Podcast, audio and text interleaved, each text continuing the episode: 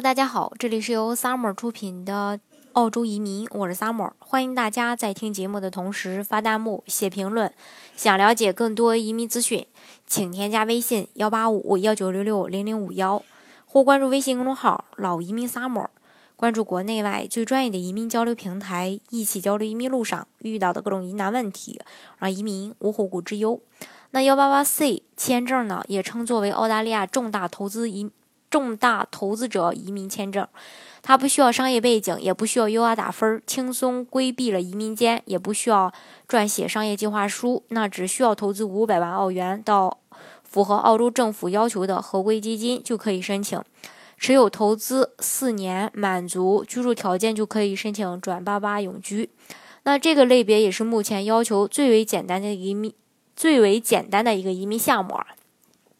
并且在居住要求上也非常的宽松，主申请人只需要四年内住满一百六十天就可以。呃，适合各种类型的高端投资人、股东、企业家、拥有房产的投资人。申请要求再具体的跟大家重复一遍啊：家庭净资产五百万澳币以上，投资五百万澳币到澳洲指定的投资产品。至少五十万投资到风投私人股本基金，这类基金专注初创和小型非上市企业。为了鼓励此类基金，政府给予此类基金的一个免税优惠。另外，至少一百五十万澳币投到小盘股票基金，那这类基金专注于市值小于五亿澳元的上市或非上市企业，非上市企业不超过基金净值的百分之二十，其余的投到。其他的一些基金，比如说可投资的股票呀、债券呀、优先股呀、可转债呀、商业地产等等。当然，大家在呃了解的过程当中，肯定也会有一些问题。那针对呃那个大部分小伙伴遇到的一些问题，在这儿呢也跟大家啊回答一下。那有人说，这个投资一定要有回报吗？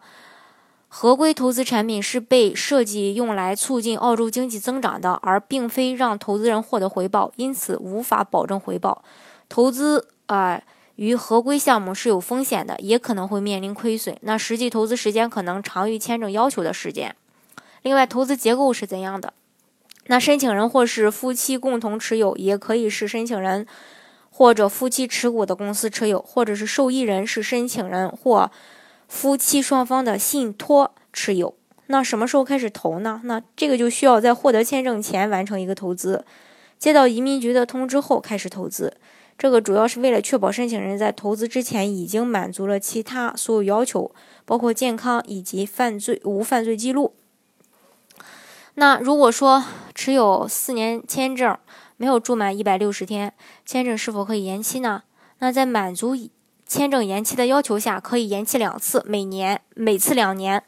如果说延期到六年时申请永居，需要累计住满二百四十天了。那如果说延期到八年申请永居，那就累计住满三百二十天。那是否可以延期幺八八 C 签证呢？在是这样的，在这个申请人满足签证要求的情况下，是可以延期的，最多可以延期两次，每次两年，总计最多可以持这类签证八年的时间。所以说，呃，大家在考虑这个项目的时候，也要考虑到这些这个问题点所在。那大家是不是能能够接受？这个是在前期呃，大家就要去了解的。好，今天的节目呢，就给大家分享到这里。如果大家想具体的了解澳洲的移民政策的话，欢迎大家添加我的微信幺八五幺九六六零零五幺，或关注微信公众号“老移民 summer”，关注国内外最专业的移民交流平台，一起交流移民路上。遇到的各种疑难问题，让移民无后顾之忧。